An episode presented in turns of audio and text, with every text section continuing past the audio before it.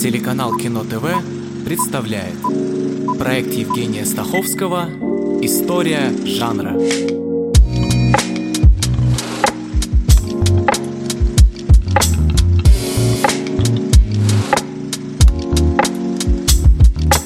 Научная фантастика – жанр, посвященный вымышленным методам, научным достижениям и их возможному влиянию на будущее. Это если использовать сухую формулировку. В попытке ее разбавить замечу, что научная фантастика основана на предположениях и гипотезах более-менее правдоподобного научно-технического характера и их влиянию на человека и общество в целом. Говоря еще проще, научная фантастика описывает и развивает явления, не принятые или не до конца принятые основной официальной наукой. Если по пунктам, то это внеземные формы жизни, инопланетные миры, экстрасенсорное восприятие, путешествия во времени, роботы, киборги, мутанты и прочее. В одну серию всех укладывать как-то не очень прилично, поэтому будет две. Это первая, и в ней о том, с чего вообще началась научная фантастика, что Герберт Уэллс назвал глупейшим фильмом, и все ли одержимые ученые злодеи. Основа научной фантастики в кино – литература. В основном Жюль Верн и Герберт Уэллс, которые серьезно повлияли на развитие жанра в целом, хотя и задолго до них существовали произведения, ну, например, рассказы путешественников, э, которые содержали полувымышленные или полностью фантастические элементы. Да, научная фантастика в таком полном смысле этого слова появилась только после рождения современной науки и, в частности, после физических астрономических революций XVII века, но, как не вспомнить, вспомнить э, правдивую историю Лукиана Самосадского, которую многие исследователи называют первым научно-фантастическим произведением, а это второй век нашей эры. История задумана Лукианом как сатира на древние и современные ему исторические источники, в которых фантастические и мифические события назывались правдой. В произведении Лукиан со товарищи не только встречает странных существ на Земле, но и отправляется на Луну, чей царь воюет с царем Солнца, за Венеру. В начале 17 века выходит незавершенная утопия Фрэнсиса Бэкона «Новая Атлантида». В книге жители мифической Земли проводят различные эксперименты. Бэкон говорит о реформе общества с помощью прикладной науки. Он пишет о социуме, где люди могут достичь гармонии, контролируя природу. В Новой Атлантиде люди достигают счастья благодаря своей совершенной социальной организации, основанной как раз на природе и научных предписаниях. Дальше появляются произведения Иоганна Кеплера, который помимо, собственно, научных работ написал «Сомниум». На русский это можно перевести как «Сон» или «Посмертное сочинение о лунной астрономии», фантастический рассказ о полете на Луну.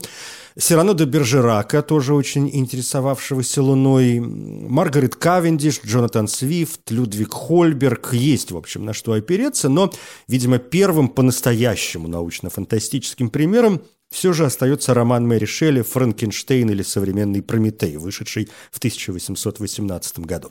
Книга полна этических, психологических и политических вопросов, но за основу Шелли берет естественные науки. Это химия британского ученого Хэмфри Дэви, физика и физиология итальянца Луиджи Гальвани, ботаника англичанина Эразма Дарвина.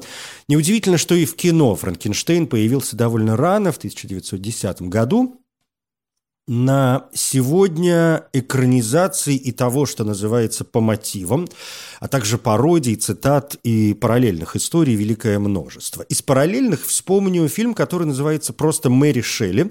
На русский его зачем-то перевели как «Красавица для чудовища». Это Хаифа Аль-Мансур, 2017 год. В картине рассказывается история любви Мэри Шелли, тогда еще Мэри Годвин, с поэтом Перси Биши Шелли, отношения, которые вдохновили ее на создание Франкенштейна. Идея книги родилась в доме лорда Байрона на Женевском озере, но общество в то время не было готово принять женщину в качестве серьезного писателя. Фильм, конечно, отклоняется от задокументированной исторической биографии Мэри Шелли и происхождения ее романа. Критики не то чтобы в восторге, отзывы средние, зато привлекательный актерский состав состав. Эль Фаннинг, Дуглас Бут, Том Старидж, Мэйси Уильямс. Кто из вас задумывался, можно ли вернуть мертвого к жизни? Возможно ли воскрешение? Нас приглашают в Женеву сам лорд Байрон. Позвольте проводить вас, мисс Годвин. Я не против, если вы станете любовниками. Ты хочешь быть с кем-то другим? Вернемся к научной фантастике. Первым фильмом в этом жанре принято считать «Путешествие на Луну» Жорж Мельес, 1902 год. Комедийный сюжет о группе астрономов, отправляющихся на Луну. Все помнят знаменитый кадр, где ракета попадает Луне прямо в глаз. Вдохновлен произведениями Жюля Верна «С Земли на Луну» прямым путем за 97 часов 20 минут и «Вокруг Луны», плюс книга Герберта Уэллса «Первые люди на Луне».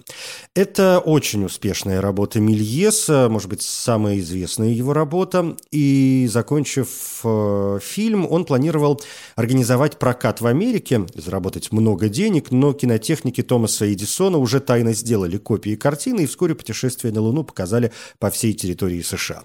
Мельес так и не обогатился на американских показах фильма, и несколько лет спустя и вовсе разорился. Эдисон же заработал э, очередное состояние.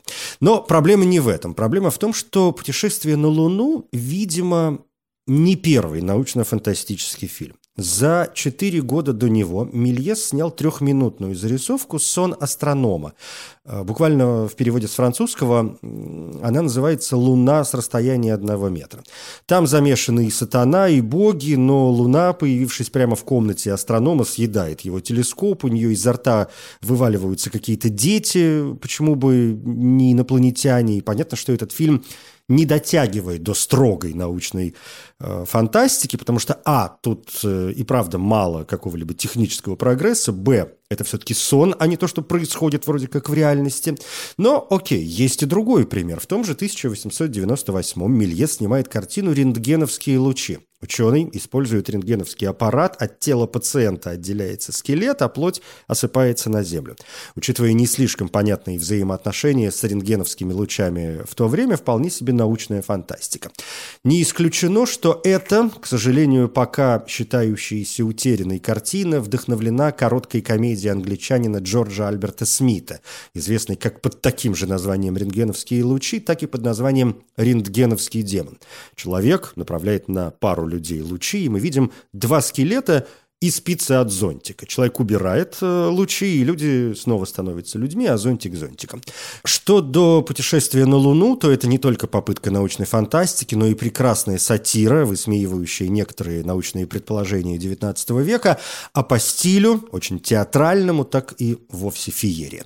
В любом случае, наверное, не очень важно, что именно было первым. Важно, что уже самые ранние работы показали, насколько для этого жанра станут важны спецэффекты. И самые смелые работы, которые только позже будут обозначены как научная фантастика, поскольку канон жанра сложился где-то в 50-е годы 20 века, уже показывают, как важна именно визуальная идея.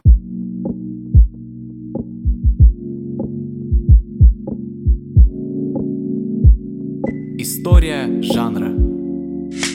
Один из первых крупных, важных научно-фантастических фильмов был сделан в России. В 1923 году для съемок «Аэлиты» по роману Алексея Николаевича Толстого наняли вернувшегося из эмиграции Якова Протазанова. История о молодом человеке по имени Лось, который отправляется на Марс, чтобы возглавить народное восстание против правителя при поддержке местной королевы Аэлиты.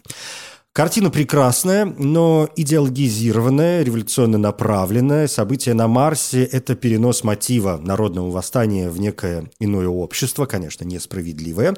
Фильм хорошо принятый публикой, критики не оценили, в том числе потому, что ставившая его компания «Межрапом Русь» воспринималось как непманское. А это несмотря на то, что НЭП был некоторое время официальной экономической политикой советского государства в 20-е годы, э, нравилось далеко не всем. В 1928 году, когда НЭП уже вовсю сворачивали, членов худсовета компании обвинили в формализме, мещанстве. Компанию преобразовали в киностудию Межрапомфильм, потом в киностудию Союз Дедфильм, которая в 1948 была переименована в киностудию имени Горького. И на студии имени Горького уже в 70-е поставили хиты «Большое космическое путешествие» и «Отроки во Вселенной», а в 84-м сериал «Гости из будущего». А, впрочем, там же еще в 1965-м сняли нуарный гиперболоид инженера Гарина. Еще одна работа по роману Алексея Николаевича Толстого. Ученый создает мощное оружие, с помощью которого решает стать властелином мира. Так вы спрашиваете, что такое левиновый пояс?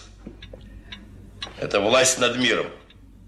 Вот что такое оливиновый пояс. Я найму вашего роллинга в швейцары. Вы будете не просто богатой женщиной, а очень богатой. Я построю вам храмы на всех пяти материках и увенчаю ваши изображения виноградом. Какое мещанство. Надеюсь, вы шутите, Гарри?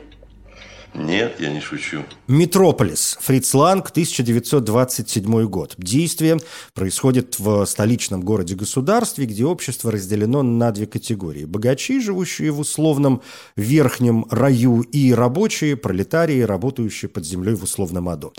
Сын управляющего городом, Фредер, влюбляется в девушку из низов, прекрасную Марию, и следует за ней на промышленный уровень.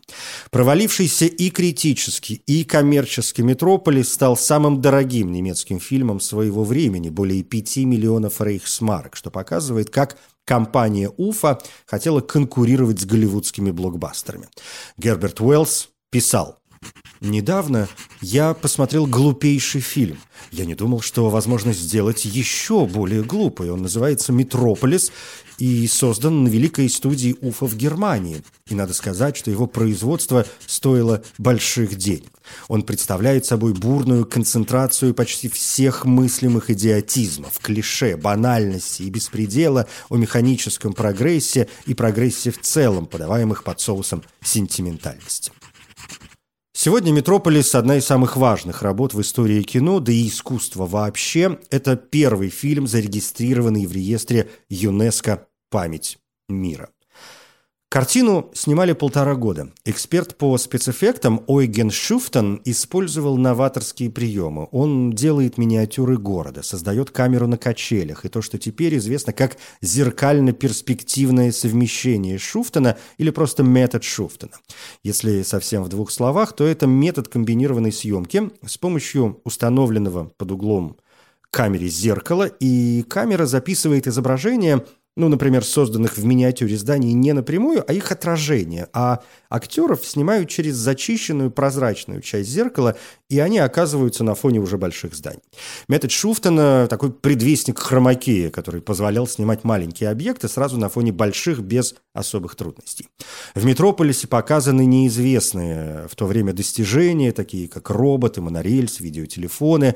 Робот был создан скульптором Вальтером Шульцем Миттендорфом с актрисой Бригиттой Хельм, сделали гипсовый слипок всего тела, а затем вокруг него сконструировали костюм, который покрыли специальным напылением, чтобы тот выглядел металлическим. Сценарий «Метрополиса» неоднократно переписывался, и в какой-то момент в нем был финал, в котором Фредер улетает к звездам. Этот сюжетный элемент впоследствии лег в основу последнего немого фильма Ланга «Женщина на Луне» 1929 год. Как и «Метрополис», это двух с половиной часовое повествование. По сюжету ученый утверждает, что на Луне есть золото. Коллеги его высмеивают, и только один инженер верит в теорию ученого и решает э, готовить путешествие на Луну.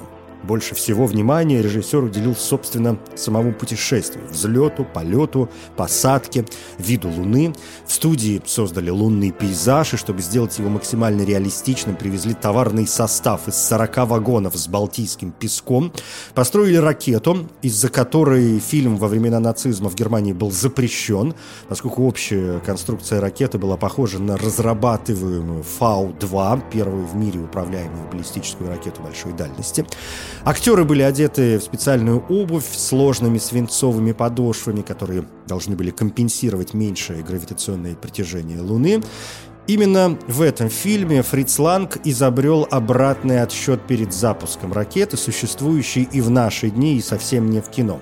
Он рассказывал, когда я снимал старт ракеты, я сказал себе – если у меня есть счет 1, 2, 3, 4, 10, 50, 100, зрители не будут знать, когда все начнется. Но когда я считаю в обратном порядке 10, 9, 8, 7, 6, 5, 4, 3, 2, 1, 0, тогда все становится ясно. В кино обратный отсчет показан увеличивающимися цифрами на экране, и вместо нуля там слово «сейчас».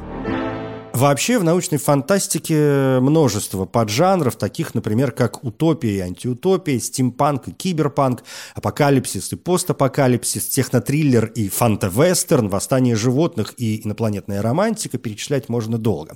Немало и повторяющихся тем, от э, археоастрономии до метавселенных.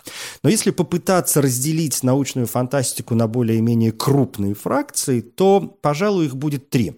Неуместное или опасное использование научных открытий, космические путешествия и встречи с инопланетянами, и взгляд э, в будущее, в желании его представить, чтобы не сказать предвидеть. Сегодня, пожалуй, пройдемся по первому пункту. Использование научных открытий и технических изобретений рождает образ безумного ученого. Люди науки, как отрицательные герои, отлично представлены уже в немецком экспрессионизме. Кабинет доктора Каллигари Роберта Вина 20 года, фильм о докторе Мабузе Фрица Ланга, или в его «Метрополисе» с этим тоже все в порядке, так же, как и в уже упомянутом сегодня советском гиперболоиде инженера Гарина. С Франкенштейном отлично поработал Джеймс Уэйл в 1900 1931 году. Рубен Мамулян тогда же показал своего доктора Джекила. В 30-е появятся и первые большие официальные экранизации книг Герберта Уэллса «Остров доктора Муро», фильм «Остров потерянных душ» Эрла Кентона, и «Человек-невидимка» снова Джеймс Уэйл.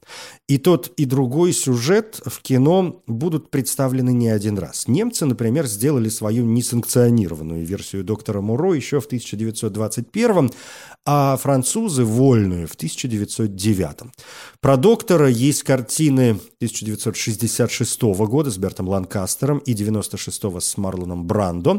Плюс э, Тим Бертон рассказывал, как в 13-летнем возрасте снял свой первый короткий метр под названием «Остров доктора Агора».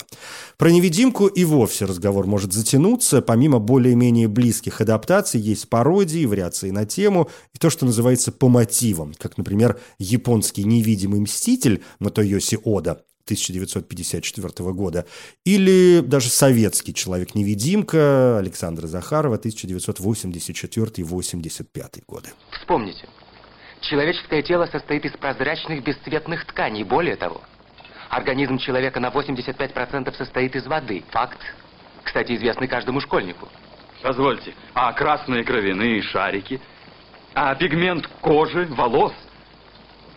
Я нашел способ обеспечивать вещество, не изменяя его свойств. Если человек-невидимка не только об ученом, одержимом своей идеей, но и о том, что события нельзя повернуть вспять, и о том, что, перейдя некий рубеж, уже невозможно вернуться к исходной точке, невидимка, как известно, становится снова видимым только в момент смерти, то остров доктора Муро, где ученые проводят ужасные эксперименты над людьми и животными, предлагает еще и тему самих чудовищ, которые могут быть э, порождены неконтролируемыми экспериментами, а могут существовать где-то и сами по себе. Ну вот как, допустим, Кинг-Конг, чья киноистория начинается в 1933 году в картине Мэриана Купера и Эрнеста Шотсака. Съемочная группа отправляется на таинственный остров Черепа, где сталкивается с гигантской гориллой, которую похищает главную актрису. Сюжет всем известен. Идея, что могут существовать затерянные миры, где время остановилось, восходит к приключенческим романам поздней викторианской эпохи, конца XIX века, и помимо Конга реализуется в «Затерянном мире», Гарри Хойт, 1925 год. Это первая экранизация одноименного романа Артура Конан Дойла, где мы встречаемся с динозаврами. Это вообще первый блокбастер с динозаврами в основе, и он привел к другим фильмам о динозаврах, от того же Кинг-Конга до серии «Парк юрского периода». Автор «Парка», писатель Майкл Крайтон, назвал продолжение «Парка юрского периода» «Затерянный мир» как раз в честь романа Конан Дойла и вышедшего в 25 году фильма. Картину по книге Крайтона Стивен Спилберг выпустил выпустил в 1997 году. Вы были правы, а я ошибался. Вы могли представить, что я скажу такое? Но есть объект Б. Объект Б? Остров Нублар – наша витрина, приманка для туристов. Объект Б – это настоящая лаборатория. Она находилась на острове Сорна. Там детеныши появлялись на свет, мы растили их, а затем перевозили в парк. Правда? Я этого не знал. Потом, после катастрофы в парке, ураган Клариса практически уничтожил объект Б. Поистине, кара Господня. В серии фильмов «Парк юрского периода» одну из ролей вполне вменяемого ученого играет э, Джефф Голдблюм. И как тут не вспомнить одно из главных его достижений как раз с ученой одержимостью и всеми вытекающими, причем вытекающими порой в прямом смысле. Драма «Муха» Дэвид Кроненберг, 1986 год. Это экранизация рассказа французского писателя Жоржа Ланжелана и ремейк одноименного фильма Курта Ноймана 1958 года. Ученый Сет Брандл строит телепорты, с помощью которых можно перемещать живое существо из одного места в другое. Первая попытка Брандла переместить живого бабуина не удалась, но вторая привела к желаемому результату. Брандл решает испытать телепортацию на себе, и когда он находится внутри аппарата, в устройство э, взлетает муха и телепортируется вместе с человеком. Гены человека и насекомого смешиваются. И критика, и публика в восторге, больше всего от игры Голдблюма и Грима, удостоенного награды киноакадемии. Говорят, Кроненберг был удивлен, когда некоторые критики сочли муху культурной метафорой СПИДа. По времени, в общем, подходит, но режиссер заметил, что да, такая аналогия возможна, хотя сам он старался смотреть шире, давая образ любой страшной болезни, любого неизлечимого состояния, и, в частности, вообще процесса старения и, в конце концов, смерти того, с чем нам всем приходится иметь дело. Теперь ясно, к чему ведет моя болезнь. Она не заразна. Я знаю, чего она хочет. И чего же она хочет? Она хочет превратить меня во что-то другое. Большинство людей хотят превратиться во что-то другое. Превратиться во что? Ты думаешь, я превращусь в муху весом 80 килограммов? Нет, я превращусь в существо, которое никогда не существовало. Я становлюсь Брандл-мухой. За это стоит присудить Нобелевскую премию. Образ сумасшедшего ученого особенно развивается после Второй мировой войны, когда были разоблачены садистские эксперименты нацистов над людьми и изобретено ядерное оружие. Но цель безумных ученых уже не отдельные эксперименты и достижения. Их цель – мировое господство или уничтожение всего мира, повышение уровня технологий и появление новых научных достижений вроде генной инженерии или искусственного интеллекта вывели на первый план ученых, озадаченных э, созданием роботов, неотличимых от людей. Здесь я бы вспомнил «Искусственный разум» Стивена Спилберга, 2001 год. Или темой бессмертия, и это, например, господин Никто, Жако Ван Дормаль, 2009 год. Это, в общем, совсем другие темы и уже не слишком завязанные на сумасшедших гениев, эм, которые по совести не всегда оказываются злодеями. Ну вот, допустим, «Назад в будущее» Роберт Земекис. Первая часть вышла в 1985 году. Или «Советский Иван Васильевич меняет профессию» Леонид Гайдай, 1973 год. Оба фильма рисуют образ ученых вполне милых. Да, их работа, в общем, не всегда приводит к благоприятным последствиям, но и особого вреда нет.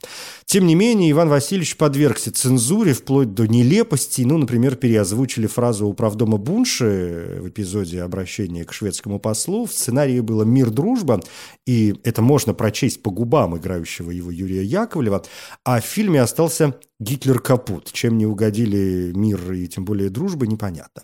В пьесе Булгакова, на основе которой поставлен фильм, Бунша в этот момент вообще говорит «Я на иностранных языках только революционные слова знаю, а все остальное забыл». Булгаков Естественно, вообще более политичен. Пьеса была запрещена со времен первой репетиции и в сталинские времена, и позже, до середины 60-х годов 20 -го века. И это понятно. Ну, кто ж позволит показывать, как э, любой посредственный дурак э, может стать диктатором и восседать в палатах, принимая послов. Не великосветитель, великий государь, Надежа! Демоны тебя схватили! По всем палатам мы за ними гонялись! Хватит! А демонов-то и нету! Были демоны, мы этого не отрицаем. Но они самоликвидировались. Так что прошу эту глупую панику прекратить. Ты кто такой? Феофан? Дьяк посольскому приказу. Хорошо, Федя. Останься здесь. А остальных прошу очистить царский кабинет. Короче говоря, все вон. Рявкни на них. Вон! Иван Васильевич меняет профессию, шел в Соединенных Штатах Америки под названием Иван Васильевич Back to the Future, ну то есть назад в будущее. Но путешествие во времени и будущее, как я уже заметил, отдельный большой пласт научно-фантастических фильмов, и об этом в следующей серии. Я Евгений Стаховский. Спасибо.